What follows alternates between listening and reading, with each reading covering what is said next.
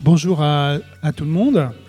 Euh, nous voilà donc euh, pour euh, cette première rencontre de l'après-midi en compagnie de trois auteurs, Élise Carré, Emilienne Malfato et puis Ella Feki qui normalement doit ou devrait... Eh, bonjour Ella, voilà. être en direct de Madagascar. Bonjour. bonjour. Bonjour. Je suis en direct de Madagascar, en effet. bonjour à tous et à toutes. Merci d'être, euh, merci d'être là euh, en direct euh, malgré tout. donc, pour évoquer trois romans, qui sont trois romans qui ont une particularité, c'est qu'ils sont dits polyphoniques, chorales, kaléidoscopiques peut-être. trois romans aux histoires fortes où, de surcroît, les femmes ont une importance prépondérante.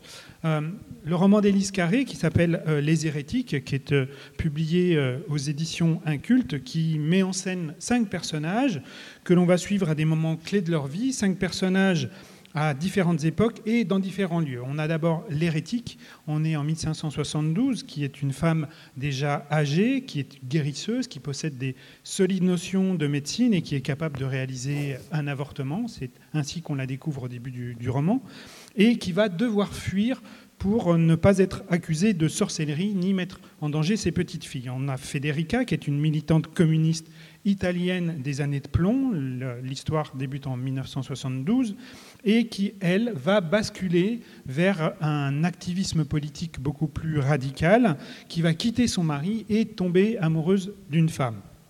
On a ensuite Ruth, Ruth, qui est mère de, famille américaine, a priori sans histoire. On est en 1968, au beau milieu de la guerre du Vietnam, des luttes pour euh, les droits civiques. Et après une conversation avec sa future belle-fille, euh, elle va se remettre totalement en cause, remettre en cause son mode de vie, qui elle est euh, et où est-ce qu'elle en est arrivée. ensuite, on a Yulia, qui est une jeune femme euh, la russe, et on est dans le futur puisque ça se déroule en 2098, elle, elle ne rêve que de richesse et de réussite, et elle va devoir se prendre en main euh, pour y arriver, parce que c'est pas simple pour elle. Et là, on est dans un monde futuriste euh, qui ressemble un peu au nôtre, avec des curseurs qui sont quand même pas mal poussés, et qui serait plutôt proche d'une humanité un peu transhumaniste, puisqu'elle a ce qu'on appelle un transmettre. Tout le monde a un transmettre, et ça permet de communiquer entre soi, d'avoir tout un tas de, facilités qu'on n'a pas, pas encore aujourd'hui. Et puis, euh, il y a le cinquième personnage, qui est sans doute le plus mystérieux de tous ces personnages, euh, qui s'appelle Ispao, qui est défini par sa neutralité de genre, euh, ni un homme ni une femme. Le pronom personnel pour en parler, c'est Ol, qui est un pronom neutre qui existe réellement, dont on se sert parfois, comme, comme Yel, par exemple. Hein. Euh, et puis, c'est une sorte, euh, Ispao, de grand prêtre qui représente la peur, qui est une des quatre émotions qui régit un monde apparemment pacifié et harmonieux, mais où un intrus qui s'appelle le barbare, qui est en fait un humain, j'allais dire de l'ancien temps, comme on en faisait avant, va venir un petit peu dérégler cette société au rouage apparemment bien huilé. C'est un roman foisonnant. Euh, vous avez vu qu'il est euh, assez épais, il fait 750 pages, mais l'épaisseur ne doit pas vous effrayer parce qu'il est euh, tout à fait passionnant, il se lit tout à fait facilement. même si la construction est parfois complexe, et ça c'est aussi un tour de force du roman, on n'est jamais perdu dans ce roman, et ça apporte énormément en interaction entre les, entre les personnages. C'est un roman qu'on peut qualifier en partie de, féministe, euh, puisque les femmes qu'on a évoquées, euh, que vous décrivez, sont pour la plupart en lutte pour leur identité, leur féminité, pour la liberté, mais c'est aussi un roman qui offre une perspective particulière avec notamment les personnages de Yulia dans le futur, puis euh, d'Ispao. Euh, et cette perspective ouvre assez largement, me semble-t-il, sur des questions plus larges de la différence, de l'intolérance et des rapports à l'autre en général. Voilà. Au cas où vous n'ayez pas lu le, le, roman de Élise Carré, et j'ai pas tout dit, loin de là. Alors, pour ce qui concerne le roman d'Émilienne, Émilienne, il est possible que votre livre soit lu un petit peu plus rapidement euh, que celui euh, d'Élise Carré. Puisque, effectivement, euh, votre roman Que sur toi se lamente le tigre, paru aux éditions Elisade, ne fait entre guillemets que 78 pages, mais l'émotion qui, se dégage de ce roman n'en est pas moins forte. Et on peut dire que c'est un livre dont la lecture nous accompagne euh, pendant un temps euh, assez long euh, et, avec des émotions assez fortes. Il se déroule donc ce roman en Irak, dans l'Irak d'aujourd'hui, et c'est un peu la chronique d'une mort annoncée, celui d'une jeune femme qui s'aperçoit dès la première page du roman qu'elle est enceinte et qu'elle ne peut pas le cacher. C'est évidemment un grand malheur pour elle. Elle dit euh, La mort est en moi, elle est arrivée avec la vie. Et pourquoi est-ce que c'est un grand malheur? C'est que cette jeune femme n'est pas mariée. Euh, c'est donc un déshonneur dans euh, la société et dans la culture hein, dans laquelle elle, vit. Et ce qui l'attend, c'est la mort. Le, roman se déroule sur une journée à peu près, donc une mort assez rapide, et qui va arriver par la main de son frère aîné. Et euh, cette, jeune femme a beau avoir été euh, amoureuse de l'homme avec qui, euh, avec qui elle a fait une seule fois l'amour, puisque celui-ci lui a l'a un peu pressé, lui a demandé ce geste avant qu'il ne parte. on est en Irak, donc c'est aussi en pleine période de guerre, avant qu'il ne parte combattre. En plus, il est décédé d'une façon euh, il est un dommage collatéral, hein. il n'est même pas, mort au combat, enfin même pas dans le sens où c'était un peu euh, aussi son espoir, enfin son espoir, sa façon d'être combattant. Euh, cet homme a beau aussi être le meilleur ami de son frère aîné, ça a beau être l'homme qu'elle devait épouser, qui lui était promis, il n'en reste pas moins que c'est la mort qui l'attend au bout. Et dans ce roman, vous donnez voix à cette femme qui va revenir sur son histoire et aussi sur sur ce qui se passe en Irak euh, euh, à ce moment-là, mais vous donnez aussi voix à plusieurs personnages, sa mère, sa, belle-sœur, euh, ses frères évidemment, son amoureux, qui tous vont se situer par rapport à, ce qui lui arrive et, à sa situation. Et il y a aussi un personnage on en parlera, qui est un personnage un peu hors norme. c'est le personnage du Tigre, le, fleuve qui coule en Irak. Et on peut dire que ce roman, sur sa forme, est une tragédie irakienne, mais qui n'est pas sans écho avec la tragédie grecque, euh, me semble-t-il. Et puis, donc, Ella, Ella Feki, euh, qui euh, donc est une, est une auteure franco-tunisienne qui a publié Noces de Jasmin aux éditions Jean-Claude Lattès, dans le roman dans lequel vous donnez la parole à quatre personnages. D'abord, c'est un, un, roman qui situe euh, à la fin de la révolution tunisienne, euh, en janvier 2011, euh, révolution dite de Jasmin, qui, quelques jours avant la chute du, régime de Ben Ali, quelques jours avant qu'il ne prenne la fuite, on a d'abord comme personnage, on a Yassine, qui est un pharmacien tunisien de Tunis, qui est marié à une Française, qu'il a connue en France puisqu'il a fait ses études, ses études en France. On a Essia, qui est, qui est sa fille, qui est une jeune femme euh, me semble-t-il, tout à fait, tout à fait moderne, euh, plutôt sans problème, c'est-à-dire qu'elle n'a pas de, elle ne fait pas partie de cette jeunesse tunisienne qui souffre de, vraiment de la situation euh, économique là-bas.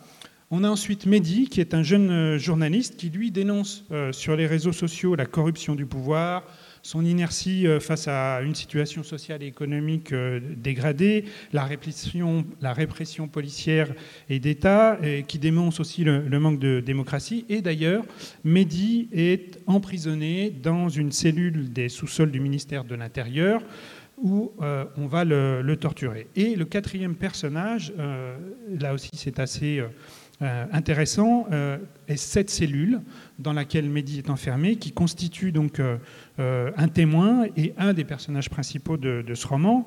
On connaît l'expression si les murs pouvaient parler, et eh bien là c'est tout à fait le cas, et cette cellule est le témoin à la fois de ce qui va être fait sur Mehdi, mais aussi de ce qu'il va subir, mais aussi de tout ce que d'autres avant lui ont subi, et donc témoin aussi de, la répression et de la violence, de la force du pouvoir. C'est donc un roman qui va mêler petite et grande histoire, puisque euh, on est basé avant tout sur des histoires personnelles, sur des, sur des émotions euh, humaines, euh, qui est également sous-tendu par une histoire d'amour entre Essia et Mehdi.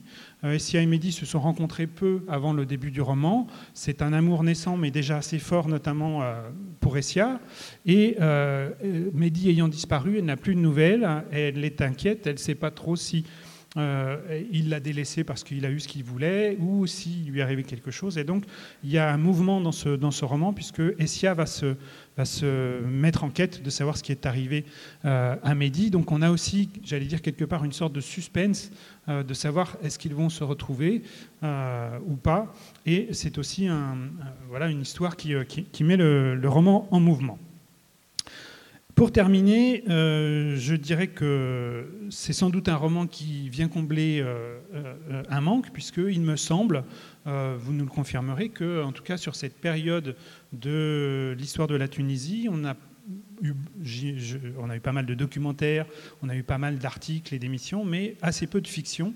Et donc il me semble que c'était intéressant aussi de traiter cette période par la fiction, et vous nous direz pourquoi vous l'avez choisi. Donc voilà quelle est la teneur de ces romans, que j'espère vous lirez évidemment après.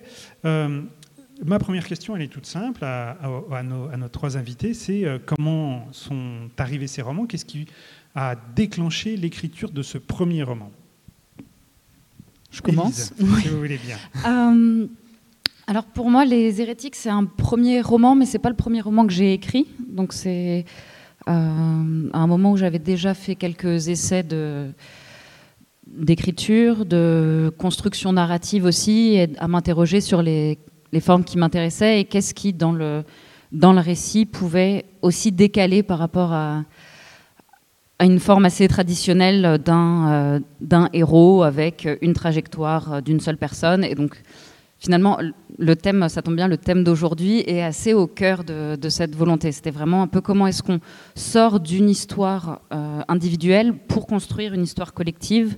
Et, euh, du coup, c'est pour ça que enfin, c'est comme ça que les hérétiques ont commencé à, germer, avec au cœur, bien sûr, beaucoup la question de l'engagement. Qu'est-ce qui fait qu'on s'engage?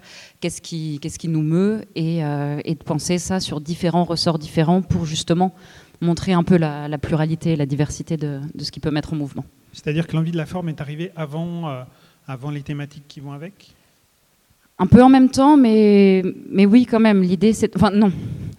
Disons que l'un ne pouvait pas aller sans l'autre. C'est que justement, en me questionnant en fait, euh, sur justement les différentes formes d'engagement, en comparant notamment ce que j'essayais de faire à d'autres personnes, en voyant des points communs, des divergences, j'ai voulu creuser un peu cette question-là de comment est-ce qu'on euh, ouais, comment est-ce qu'on se positionne dans la société et notamment en refus euh, de certains points. Et ça, à mon sens, ça ne pouvait que avoir euh, une pluralité d'incarnation. Donc c'est là où les deux sont. Et est-ce que vous aviez imaginé vous lancer dans une aventure d'écriture aussi... Alors je ne sais pas si elle a été longue, mais en tout cas, il y a quand même 750 pages, c'est pas rien. Oui, j'ai beaucoup regretté. eh bien, pas nous, parce qu'on est content de l'avoir lu. oui, oui, oui. à la toute, oui, oui, oui. je je pensais réussir à le faire de manière beaucoup plus courte parce que parfois je pense que qu'en disant très peu de choses, je peux réussir à en faire passer beaucoup. Ça marche rarement, donc je suis obligée de développer un peu plus. Et, là, ouais, il y a beaucoup de fois où je me suis demandé pourquoi au lieu d'écrire un roman, j'avais essayé d'en écrire cinq. Donc euh, ça, ça m'a pas mal perturbée. Et puis en même temps, j'ai été portée euh, par euh, des amis et des personnes qui m'ont permis de, tenir, et notamment les éditions Incultes, où à la base, je leur ai envoyé en fait une moitié du manuscrit, en disant vous inquiétez pas, c'est pas si gros, on peut le publier en deux fois. Tenez, j'ai essayé de fourguer comme ça la première moitié. Les hérétiques, le retour. Voilà, ils m'ont dit non, non, c'est ok, mais par contre, on le publie en, en, un seul, et ce sera un pavé, tant pis ou tant mieux euh, pour celles qui aiment les pavés. Quoi. Alors, petite parenthèse, les éditions Incultes, c'est en partie Alexandre Civico, hein, qui, euh, qui, est directeur. Plus maintenant, du coup. Plus maintenant, c'est vrai. Mais avec lequel il avait beaucoup de liens et puis qui est venu euh, assez souvent sur le festival. Émilienne, comment est arrivé ce, roman plus court? Alors, je, ce que dans les choses que je n'ai pas dit, c'est que vous êtes photographe, reporter photographe euh, indépendante et que euh, vous avez des liens avec l'Irak beaucoup. C'est une région que, que, vous avez découverte et qui est chère à votre cœur, si j'ai bien compris. Donc on imagine que c'est pour ça que vous écrivez sur, sur cette région, mais pourquoi est arrivé euh, ce roman?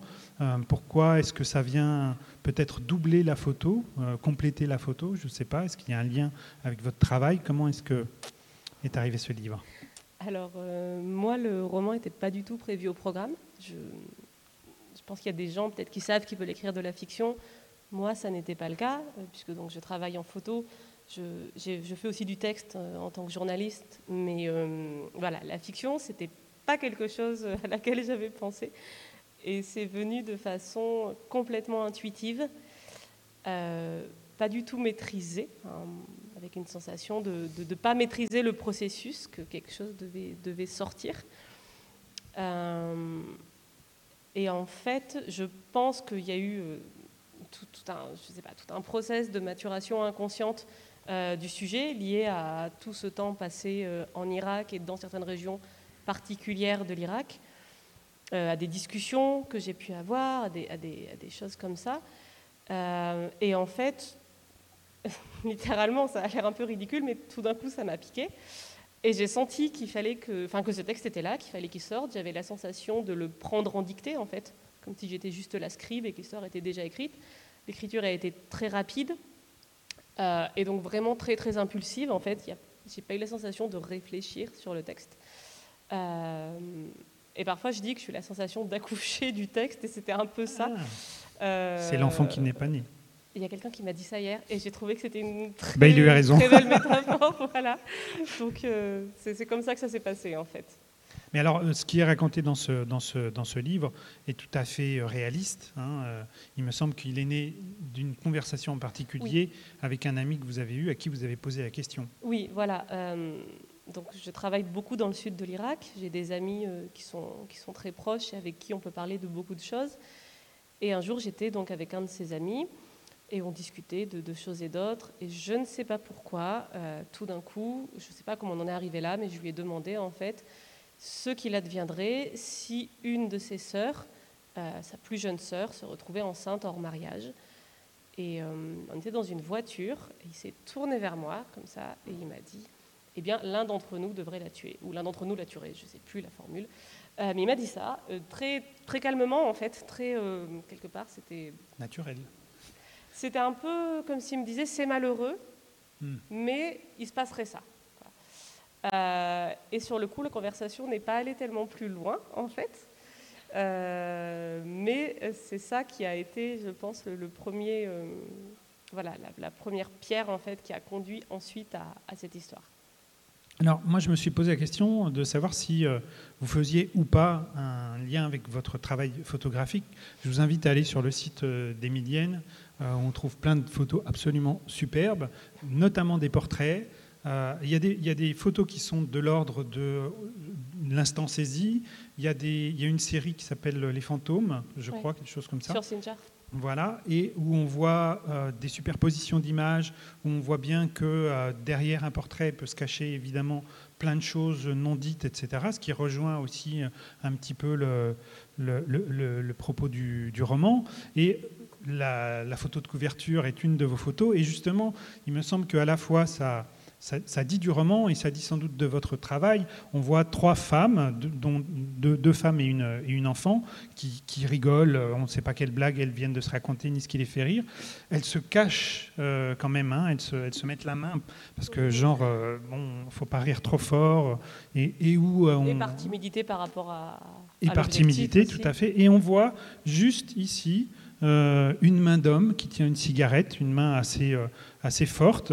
Et on peut imaginer plein de choses. On peut se dire, euh, bah, euh, il est là parce qu'il est là, c'est tout, ou euh, il est là parce qu'il surveille, parce qu'il écoute et qu'il veille, qui veille à, justement à ce que tout ne soit pas dit, en tout cas pas n'importe quoi. Donc, ce sont des, photos qui racontent des histoires. Et moi, je me suis demandé si ces portraits de gens que, que vous faites parler dans, dans ce livre étaient aussi une façon de peut-être dire ce que vous ne pouvez pas dire sur certaines photos, peut-être. Oui, euh, c'est vrai que moi j'ai les deux pratiques, enfin j'ai le texte et, l'image, et les, deux pratiques pour moi ne sont pas du tout en concurrence. Euh, et je dirais que ça se fait assez naturellement, qu'il y a des choses qui se racontent automatiquement en image et des choses qui se racontent en texte. Et effectivement, là par exemple, c'est vrai que la fiction, ça permet de, raconter plein de choses euh, qu'on ne pourrait pas raconter en image. Et puis avec donc le ressort de la fiction, qui est que quelque part on, fait ce qu'on veut en fait. On a un, petit démurge et, euh, et ça permet de, se mettre dans la tête des personnages, tout ça, ce qu'on ne peut pas faire si on est dans une démarche journalistique en fait. Tout à fait. Alors Ella, on va parler aussi de votre roman. Comment est arrivé ce, roman? Donc, j'ai dit, vous êtes franco-tunisienne, vous avez, vous avez vécu jusqu'à vos 18 ans en Tunisie, donc évidemment c'est un, un, pays d'attache, et même bien au-delà. Euh, donc euh, l'écriture sur ce pays, on peut le comprendre, mais pourquoi est-ce que vous avez souhaité écrire sur cette période particulière de l'histoire de la Tunisie euh, avec un recul d'une dizaine d'années? Alors, la naissance de ce roman a eu lieu ici à Madagascar, c'est vrai une dizaine d'années après la Révolution. C'était une période de ma vie où j'avais envie d'écrire un, premier roman première fiction. Et c'est vrai qu'il y a plusieurs euh, histoires euh, qui, euh, qui m'habitent depuis un moment où j'avais envie de raconter. J'ai vécu au Sénégal, ça aurait pu se passer au Sénégal. Mais à un moment donné, je suis retombée sur un, classeur rouge dans lequel j'avais trié des coupures de presse. qui, des coupures de presse que j'avais, enfin c'était des journaux que j'avais achetés tous les jours de la révolution tunisienne et que j'avais euh, soigneusement découpé à un moment donné, peut-être 4-5 ans après, et classé dans un, dans, un, dans un classeur jour par jour. Et quand je suis retombée sur ce classeur, je me suis dit qu'il euh, fallait en faire quelque chose. Et c'est à ce moment-là que euh, la fiction s'est imposée à moi. Et c'est vrai que le fait d'être à Madagascar, avec la distance géographique, la distance temporelle également, euh, ça a été euh, aussi un, ça a facilité en fait euh, l'écriture, une écriture que je voulais engager, mais aussi nuancer dans la construction des personnages. Après, il y a aussi le fait qu'en étant ici à Tananarive, où je suis professeur de lettres, j'ai rencontré à un moment une, écrivaine, une auteure, Michel Rakotuson, qui m'a qui avait lu aussi des, extraits de carnet de voyage que j'avais, euh, je tenais un carnet de voyage avec euh, aussi euh, des fragments de texte, des pensées. Et en le lisant, elle m'a poussé à incarner ces pensées en, créant des personnages de fiction. C'est tout ce contexte-là, cette distance géographique qui, a vraiment qui m'a poussé dans l'écriture de, cette première fiction. Il y a aussi le fait qu'en étant euh, ici à Madagascar, euh, j'ai entendu aussi parler des, nombreuses révoltes qu'il y a pu aussi y avoir dans le pays en 2001, en 2009, et qu'en regardant aussi euh, voilà, le, les, conditions de vie ici, les, révoltes à répétition, la misère qu'il peut y avoir, il y a un moment donné où je me suis posé la question, mais à quel moment un peuple se révolte-t-il? Quelle est l'étincelle qui fait que, tout s'embrase? Et je pense que vivre ici, c'est vraiment aussi un facteur qui m'a poussé à écrire ce premier roman. Euh, est-ce que j'ai raconté n'importe quoi ou est-ce qu'effectivement, pour l'instant, euh, il n'y a pas énormément de fiction sur, euh, sur cette période-là? Peut-être c'est encore trop tôt, tout simplement. Il faut peut-être aussi du recul. Ou, les gens concernés sont peut-être trop émotionnellement touchés par, par le sujet, je ne sais pas.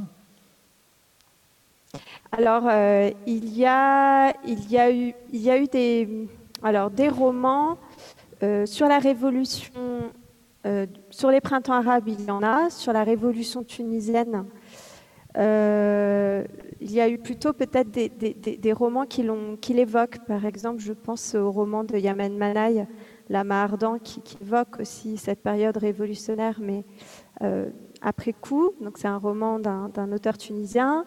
il y a eu un très très beau film qui s'appelle À peine j'ouvre les yeux, c'est une fiction du coup, euh, mais euh, un, film. Mais c'est vrai que euh, quand j'ai écrit mon, roman, j'avais surtout en tête ces, deux fictions-là. Et après, j'ai surtout lu des, plutôt des, essais, des, regardé des documentaires, par exemple le documentaire Plus jamais peur.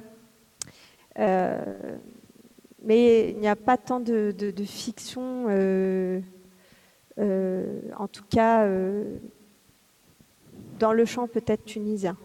Parce qu'après, bien évidemment, il y, a, eu beaucoup, euh, beaucoup de romans. Dernièrement, j'ai lu Le Dernier Syrien, par exemple, d'Omar Youssef Souleyman. Enfin, il y, a, beaucoup d'autres romans en fait sur les printemps arabes. Alors, donc la thématique de, la rencontre tourne autour de la polyphonie du roman choral. Donc, on va essayer de s'intéresser un petit peu pourquoi, à pourquoi est-ce que vous avez choisi cette forme et comment justement, comment est-ce qu'on, qu'est-ce qu'elle permet, pourquoi est-ce qu'elle vous intéressait plus spécialement? Est-ce que c'est donner des points de vue différents, des angles d'attaque différents? Est-ce qu'il y a d'autres, d'autres raisons? Et comment est-ce qu'on choisit les personnages qui vont représenter ces voix? Élise euh, C'est dans la continuité de ce que je disais tout à l'heure, c'était vraiment sur euh, arriver à, raconter une histoire qui soit donc vraiment plus, collective qu'individuelle, avec aussi, pour moi, ce qui était important, euh, une sortie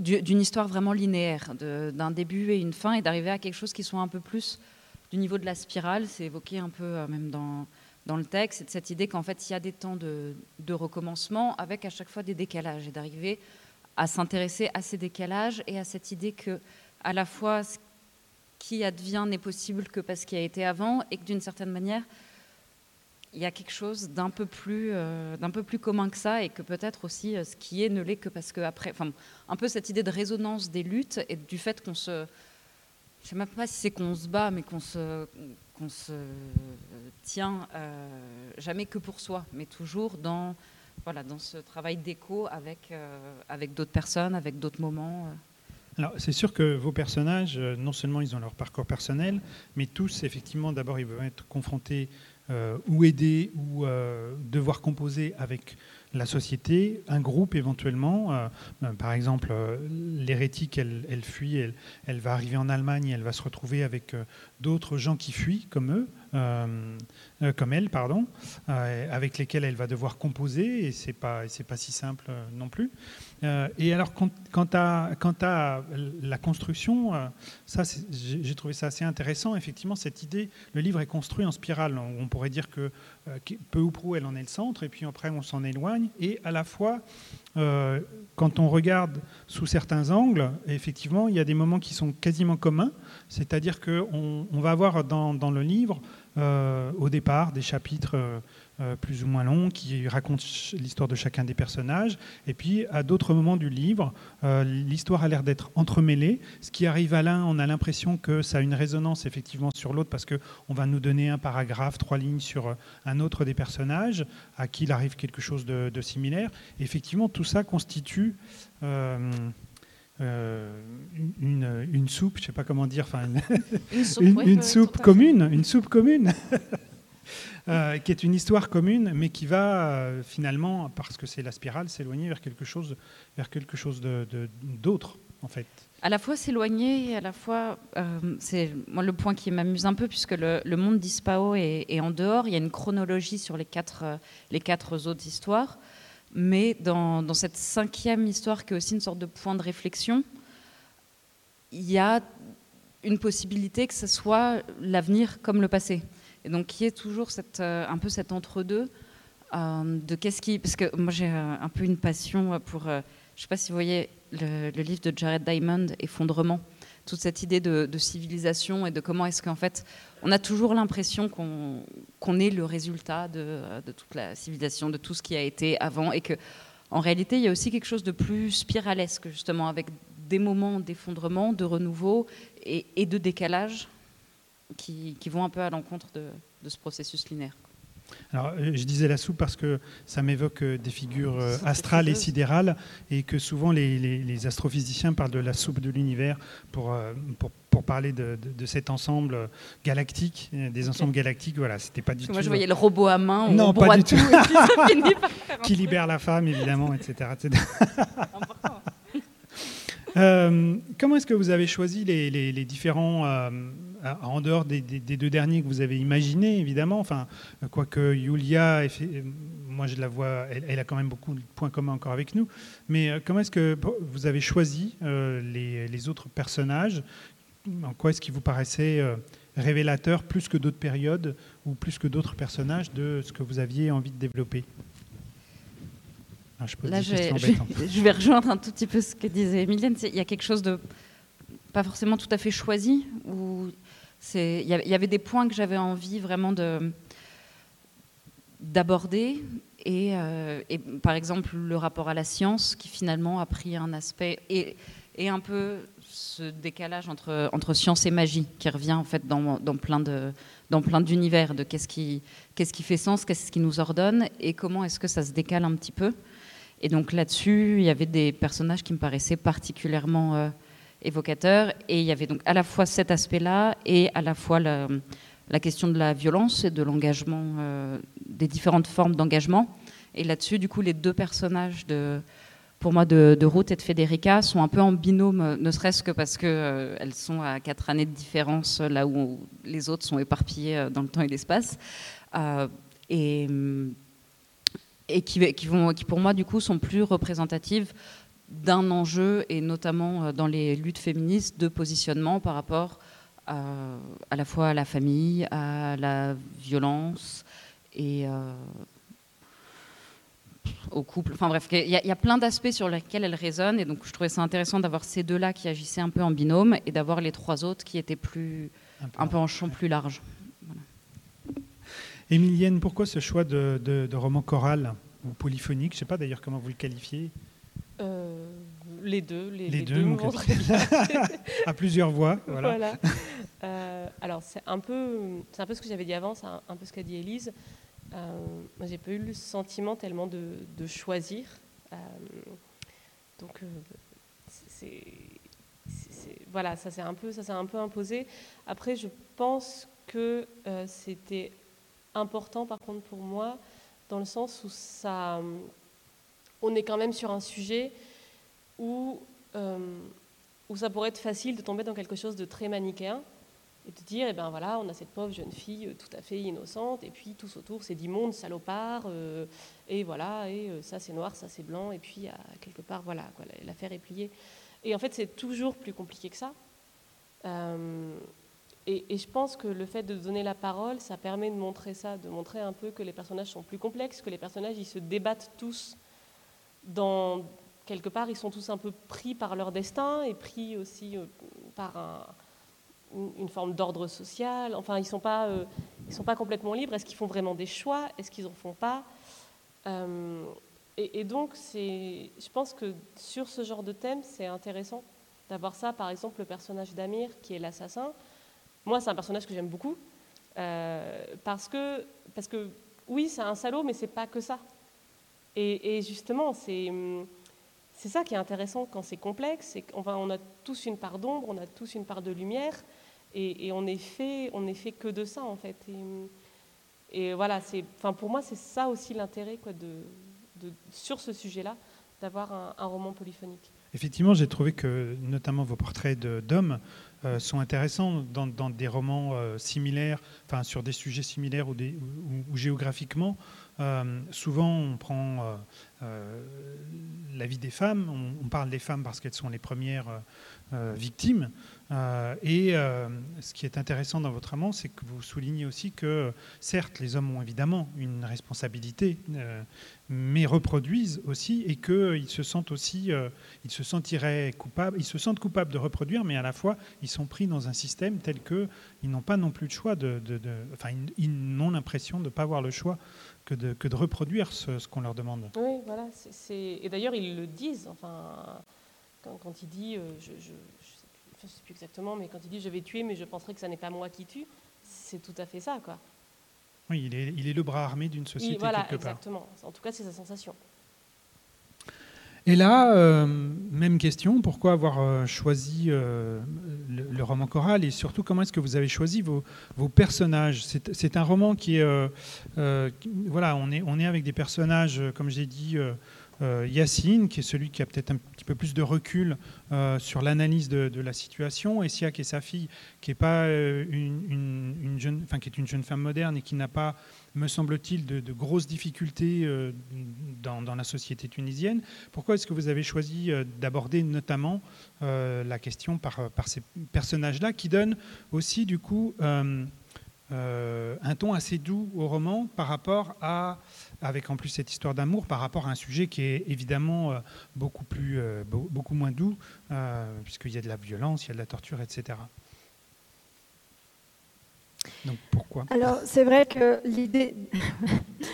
L'idée de ce roman choral, c'était vraiment de, permettre à, chaque voix de tisser l'intrigue progressivement, puisque chaque personnage fait aussi avancer l'intrigue, avec le choix de personnages qui ne sont pas forcément tous engagés, notamment comme, comme vous l'avez bien dit, Essia qui est un, un personnage féminin qui, qui qui n'est pas engagé dans la révolution, mais qui quelque part euh, euh, a, malgré tout un, rôle, me semble, plus large euh, dans, ce que j'essayais de faire passer en termes de, de, messages un peu révolutionnaires. C'est puisqu'elle raconte, elle, plutôt ces, scènes sensuelles et qu'elle s'autorise une certaine sensualité, une certaine liberté de parole. Enfin, elle a une liberté de parole. Après, euh, le personnage de Mehdi est le plus, plus engagé, puisqu'il est en prison.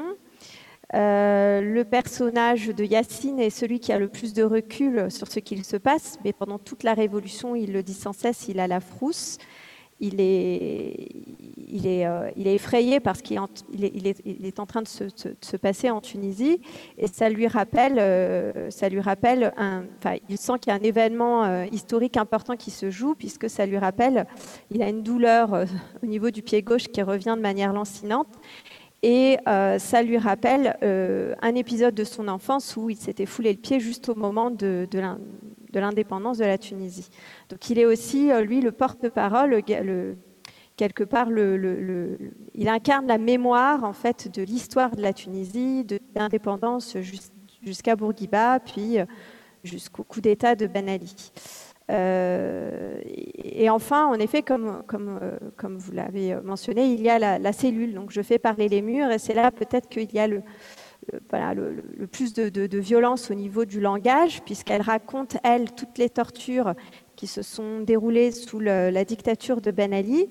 Et euh, le contraste, du coup, se fait à ce niveau-là entre euh, la, douceur euh, qu'il peut, y avoir dans les, histoires d'amour qui sont véhiculées entre Essia et Mehdi, mais pas seulement. Il y a aussi l'histoire de la grand-mère qui me paraît très importante, Mama Maïssa, qui ne s'exprime qu'une fois dans le, dans le roman. Et euh, l'idée, c'était euh, aussi de, faire parler plusieurs générations et de ne pas forcément donner la parole à, des, euh, à des héros, des personnages forcément engagés, tous engagés. C'était l'idée d'avoir des, personnages assez contrastés, de générations différentes, de milieux différents et qui ont vécu des pans de l'histoire différents. C'était vraiment cette idée-là, finalement d'écrire une partition euh, un peu euh, musicale où plusieurs voix euh, s'entremêlent et font avancer l'intrigue chapitre par chapitre, jour par jour. Cette idée de faire parler la cellule, vous l'avez eue assez rapidement ou Comment est-ce qu'elle est venue? Parce que c'est quand même assez, assez peu commun de, de faire parler les murs. Hein. oui. Euh, cette idée-là, elle m'est venue assez rapidement, en fait. Dans le sens où j'ai commencé le premier texte, c'est mon tout premier roman, ma première fiction, donc euh, j'ai eu un, procès, un, ça a été assez, euh, j'ai eu comment dire, un, déclic, un peu comme, un peu comme le disait Emilienne Malfato, c'est-à-dire que ça s'est imposé à moi. J'ai au début écrit cette histoire euh, sans forcément construire toute l'intrigue. Donc j'ai commencé par le personnage de Mehdi. Donc le tout premier texte a très peu changé. C'est le, moment où il est enfermé dans sa cellule. Et je me suis dit, et maintenant je vais construire. Euh, donc j'avais en tête le personnage d'Essia. Et puis je me suis dit, mais pourquoi pas finalement aussi faire parler cette cellule? Et puis euh, il y a eu deux moments aussi qui ont marqué euh, qui ont été marquants dans, mes voyages. C'était euh, euh, quand je vivais au Sénégal, j'ai visité donc la, maison des esclaves sur l'île de Gorée. Et j'avais trouvé que, les lieux étaient assez. il y avait quelque chose d'assez prenant, d'assez effrayant. Il y a eu aussi la visite des cellules sous, en Cambodge, à, Phnom Penh, où j'avais visité justement les, les, les cellules où avaient été détenus et torturés les, opposants au Khmer Rouge. Et euh, je m'étais dit vraiment, voilà, il y a quelque chose peut-être à faire à ce niveau-là, faire parler les murs de manière plus générale. Et je me suis dit que, voilà, c'est comme ça que le, personnage de la cellule est né. Alors, c'est un vrai personnage, parce qu'il y, a quand même aussi une interaction notamment entre Mehdi et, la cellule, puisque Mehdi fume, il réussit à avoir euh, des paquets de cigarettes que lui donne euh, un gardien qui, dont il arrive à avoir la sympathie, et euh, il écrit sur les petits bouts de, papier qui sont dans, ces cigarettes, les bouts argentés, il écrit des choses comme ça qui glissent dans les interstices des murs de, la cellule. Alors je, crois que c'est aussi, ça fait référence aussi à un écrivain euh, qui, raconte aussi euh, cette chose-là. Mais du coup, ça crée une vraie euh, personnalisation de la cellule, une vraie interaction entre ces deux personnages. Oui, parce que la cellule, devient du coup, c'est aussi un tombeau de mots. Ça devient, ce sont les, pierres qui deviennent des euh, une forme de, mémoire de tout ce qui s'est passé. Et puis en même temps, Mehdi euh, donc raconte ce qu'il se passe dans la cellule et, il, enroule justement ces, petits, il décolle la parcelle de la boîte de cigarettes, il écrit et il glisse les mots dans les murs de la cellule. Donc elle est aussi, c'est aussi le symbole de tous ces secrets enfuis euh, toutes ces voix qui, chuchotent finalement et puis qui racontent toutes ces tortures. Enfin, c'est un peu ce symbole-là. Et c'est aussi quelque part un hommage à Gilbert Nakache, qui est un écrivain qui a aussi euh, euh, écrit un, voilà, qui, a, qui, un manuscrit qui, qui s'intitule Cristal, du, nom de la, c'est, la marque des cigarettes Cristal. Et c'était, c'est aussi comme ça que, que cette idée, que cette idée de de, faire de la cellule un personnage qui enfuit les secrets est, né. Alors en tout cas, voilà, il me semblait que cette, ce personnage de la cellule était assez, non seulement il est important, mais assez original. Euh, dans chacune de vos romans, il y a des personnages assez, euh, assez originaux. Émilienne, vous, vous avez euh, fait parler le tigre, donc. alors c'est un, un, personnage, donc ce fleuve que vous faites parler, euh, à la fois qui a déjà euh, une parole qui est issue euh, de l'épopée de, Gilgamesh, donc il y a un mélange entre des, passages de l'épopée et puis des, passages que vous écrivez. Qu'est-ce qu'il représente ce tigre et pourquoi est-ce que vous avez voulu cette voix-là? Alors le tigre, il est là en fait vraiment depuis le début. pour pour l'anecdote, en fait, en fait pour, voilà, on risque de rentrer dans des détails euh, pas très intéressants. En fait, l'idée de l'histoire, euh, je suis très insomniaque, bref, euh, l'idée de l'histoire m'est venue littéralement une nuit, genre à 3-4 heures du matin. J'ai rallumé, j'ai pris un carnet, j'avais à côté de mon lit et j'ai écrit pour m'en rappeler le lendemain matin. Et en fait, il n'y a pas très longtemps, j'ai retrouvé, j'ai retrouvé le carnet, j'ai retrouvé la page, et donc sur la note que j'avais écrite à 4 heures du matin, il y avait marqué Faire parler le tigre. Au lieu de l'enfourcher, c'est mieux. voilà. Euh, donc, euh, donc, clairement, euh, c'était dans ma tête depuis le début. Et le tigre, c'est un peu, c'est un peu en fait le, cœur des tragédies antiques, parce que c'est le, c'est vraiment le témoin extérieur, un peu, un peu intemporel, quoi, parce que c'est, voilà, il est là depuis toujours, il est là depuis des millénaires, il sera là après. Et il est assez détaché en fait. Euh, et c'est un peu, et je, rejoins un peu, je rejoins un peu ce que, ce que vient de dire aussi euh, là, c'est qu'il il est un peu la mémoire de l'Irak, de la Mésopotamie, et donc il, il, parle comme ça de tout ce qui s'est passé en Irak, et, avec voilà ce ton très détaché en fait, euh, très de dire ben voilà tout ça va mal finir, mais bon voilà c'est comme ça. mais après j'avais en fait, j'avais écrit il y a quelques années un texte, mais c'était du journalisme, où j'avais fait parler un banc. Euh, donc, clairement, les, objets inanimés qui parlent ou les choses inanimées qui parlent, c'est un truc que j'aime bien. Ce qui est une, bonne idée, il y, a, un autre auteur qui s'appelle Jean-Bernard Pouy qui a écrit un roman qui s'appelle Tiro de Liège où il fait parler la Meuse comme ça qui coule tout le long du roman. Donc euh, c'est tout à fait intéressant. Et effectivement, euh, ça donne, ça donne de la poésie en plus et de la douceur supplémentaire à ce sujet qui là aussi est assez difficile. Euh, euh, sur, la, sur, la, forme proche de la tragédie, euh, là aussi, est-ce que c'est arrivé naturellement comme ça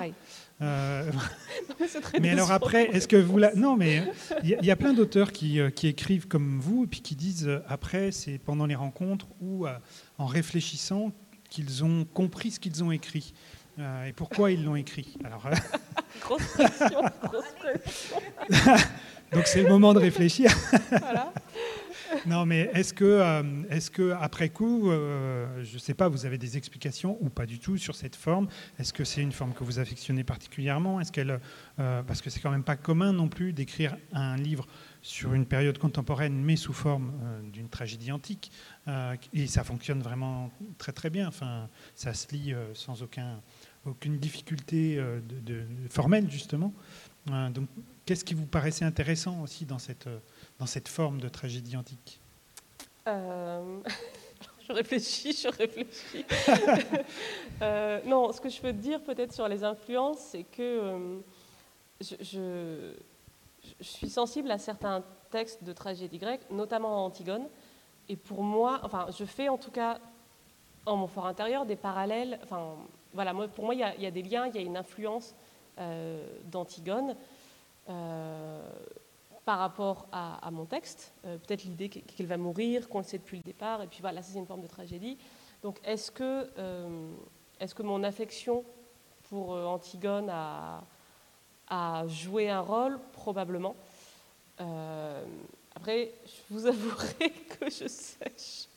Ben, il n'y a pas de souci, on n'est pas obligé, on peut laisser le mystère, ça fait partie aussi de, de la beauté de, des romans, il n'y a pas de, a pas de souci. Et puis peut-être que dans un an, quand vous reviendrez vous, si vous, aurez réfléchi, vous aurez quelque chose à me raconter.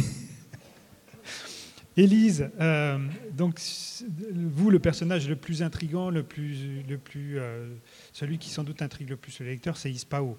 Euh, non? Je, trouve qu'il y a un personnage du coup du roman choral. Je suis un peu traître parce que c'est ce qu'on s'était dit juste avant, mais pour moi il y a aussi un autre personnage qui est, qui est en creux qui est une sorte de, je vais dire de running gag, mais de, personnage euh, masculin et du coup très, euh, euh, très dur, qui est toujours un peu le, justement l'anti-héros, le, sorte de, de mal dans les deux sens que, qui vient confronter les, héroïnes, puisque c'est que des héroïnes féminines sur ces quatre histoires. Et justement, au moment, dans le monde d'Ispao, il y a en fait un renversement avec tous ces Alexandres qui deviennent Iskander, qui est donc l'homme qui finalement dans le monde d'Ispao n'est pas forcément si méchant qu'on aurait pu l'imaginer. Et c'était un peu. Du coup, j'arrive quand même à Ispao parce que je suis pas si, mauvaise. C'était aussi d'arriver à avoir un décalage et un renversement par rapport bon, voilà, aux cas d'histoire précédentes qui sont fort marqués effectivement euh, par les, les, enjeux, les thèmes et l'histoire des féminismes, et d'arriver aussi à se décaler sur ce qu'on disait à quelque chose d'un peu plus universel, de finalement, il n'y a pas une lutte qui prime et qui ferait qu'une fois qu'elle aurait abouti, puisque un monde sans genre, ce serait une sorte d'aboutissement euh, de lutte féministe. En tout cas, la question du genre ne se pose plus chez Ispao, et pour autant, celle de la différence est toujours aussi euh, cruciale. Tout à fait. alors, du coup, est-ce que ça a été plus compliqué ou pas d'écrire euh, ce personnage? Euh, parce que les autres, bon, il y a ou une documentation, euh, des choses connues. Euh, Yulia, vous avez poussé les curseurs, mais ça se, ça se raccroche quand même encore beaucoup à ce qui nous pend au nez, sans doute. Est-ce que cette partie ISPAO a été plus, plus complexe à imaginer? Ou pas? J'étais aussi beaucoup plus libre, du coup, de, puisque justement, il n'y avait pas de de contraintes historiques, non plus d'inhibition. Euh, je pense notamment à, à, Federica et à la période des années de plomb, qui pour moi a plein euh, d'échos politiques encore aujourd'hui, et donc par rapport à laquelle je me sentais euh, un certain devoir de, positionnement, de pas trahir, d'être dans quelque chose qui soit pas non plus complètement insensé. Là, avec Ispao, j'avais une grande liberté, donc c'était pas forcément plus contraignant, au contraire, il y avait quelque chose de bien plus libre. Et alors sur la forme, pour terminer, est-ce que, est que, comment est-ce que vous avez travaillé euh, cette forme de spirale? Est-ce que là aussi, en fait, au fur et à mesure de l'écriture, euh, vous avez dit tiens là, il faut que j'insère tel personnage parce que c'est intéressant, etc. Ou est-ce que vous avez, je sais pas, fait un schéma, des flèches oui, je fais un peu tout ça aux différents moments. Parce que quand même, encore une fois, il y a une construction qui est assez complexe. Enfin, euh, ceux qui l'ont lu, même si on ne s'y perd pas, enfin moi il me semble qu'on n'est pas, on n'est pas perdu une fois qu'on a dès le départ capté les personnages on voit bien à, qui tel paragraphe, même s'il est inséré entre deux, fait, fait référence. Mais voilà, ce n'est pas un récit linéaire. et non seulement il n'est pas linéaire, mais en plus il est fragmenté, interpénétré. voilà, donc ça ne doit pas être simple à gérer. Bon, maintenant c'est fait. bon, d'accord.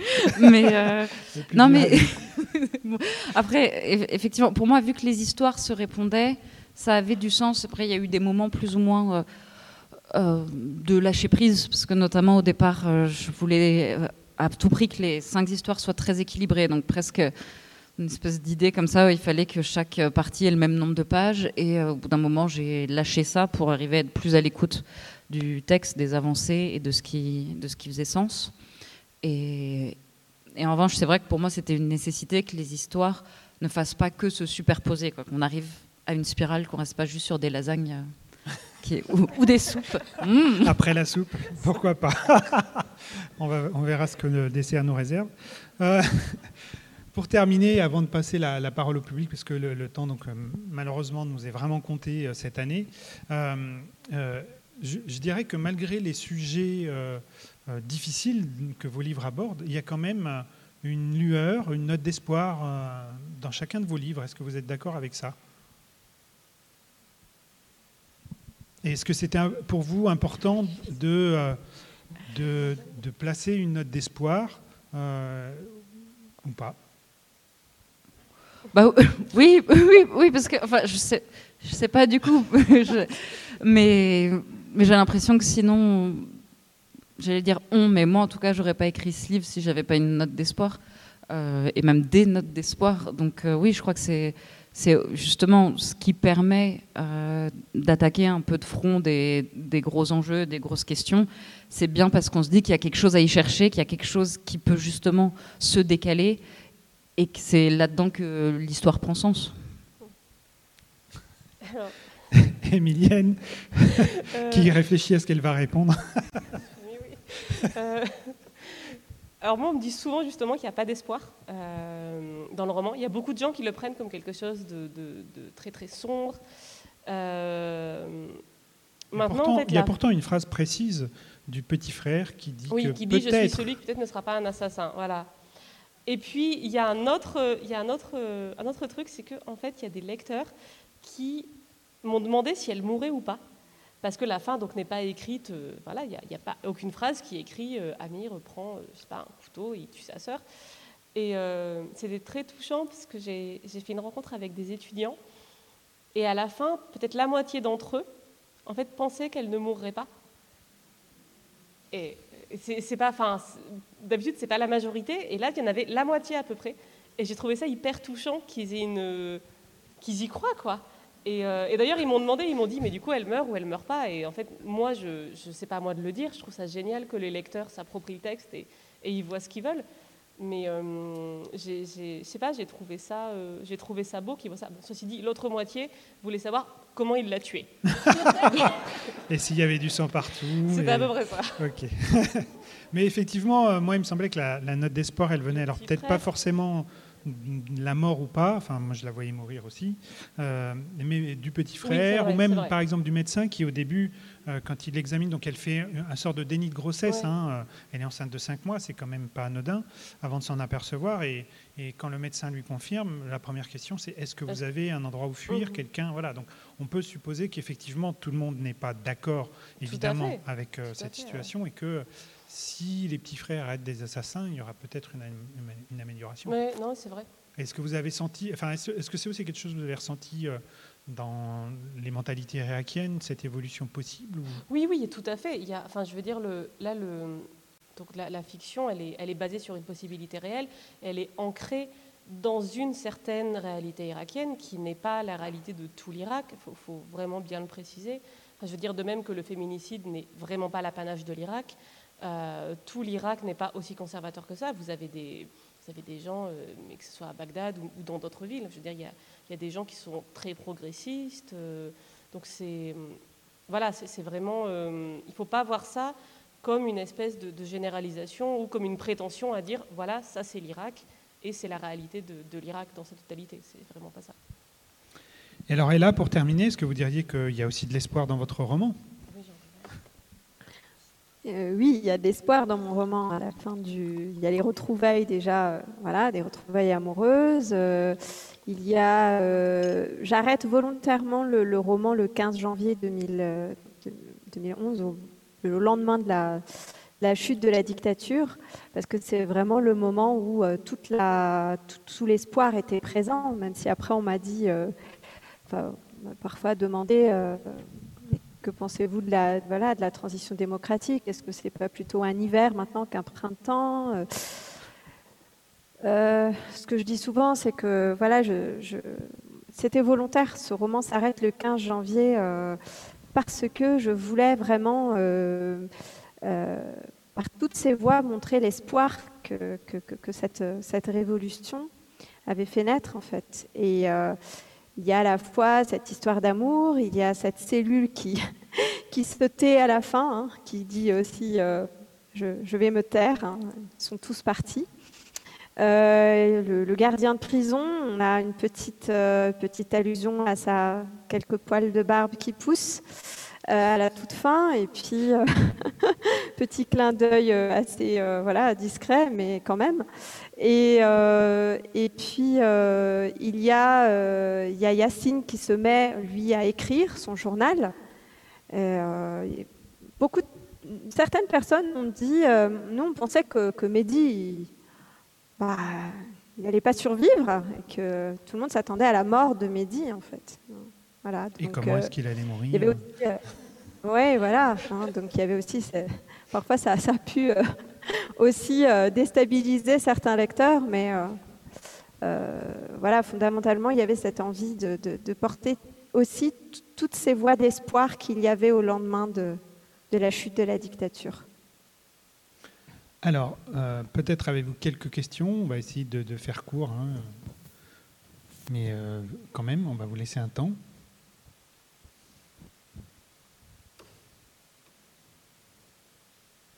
Pas de questions Allez. Merci, merci. Des compliments, des remarques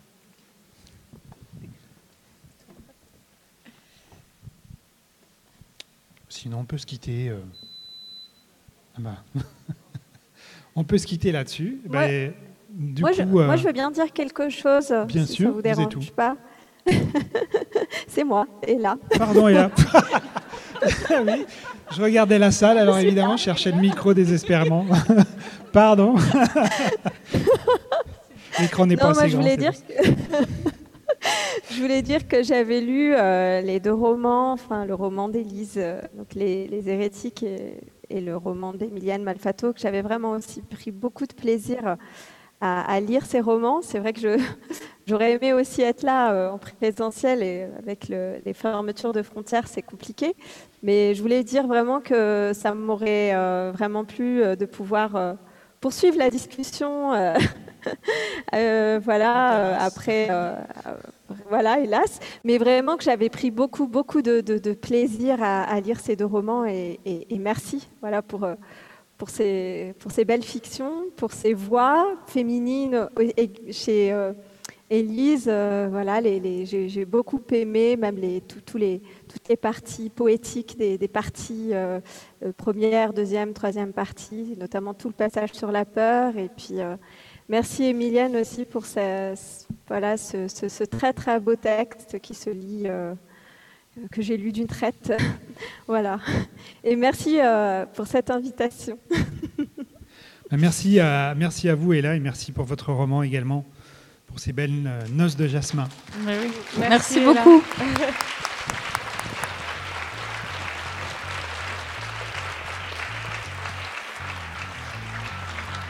Donc merci à toutes les trois. Je rappelle, malheureusement ce ne sera pas le cas pour Ella, mais que pour Émilienne et euh, pour Élise, si vous souhaitez, euh, j'espère, acquérir les, livres, les offrir si vous les avez déjà lus, euh, il y a une séance de dédicace donc, dans le hall du théâtre avec nos amis libraires, la librairie Jean-Jacques Rousseau, le Bois d'Amaranté et la librairie Garin. Donc n'hésitez pas. Et puis le festival continue et vous avez une petite demi-heure sinon pour aller boire un verre en terrasse, profitez-en. à bientôt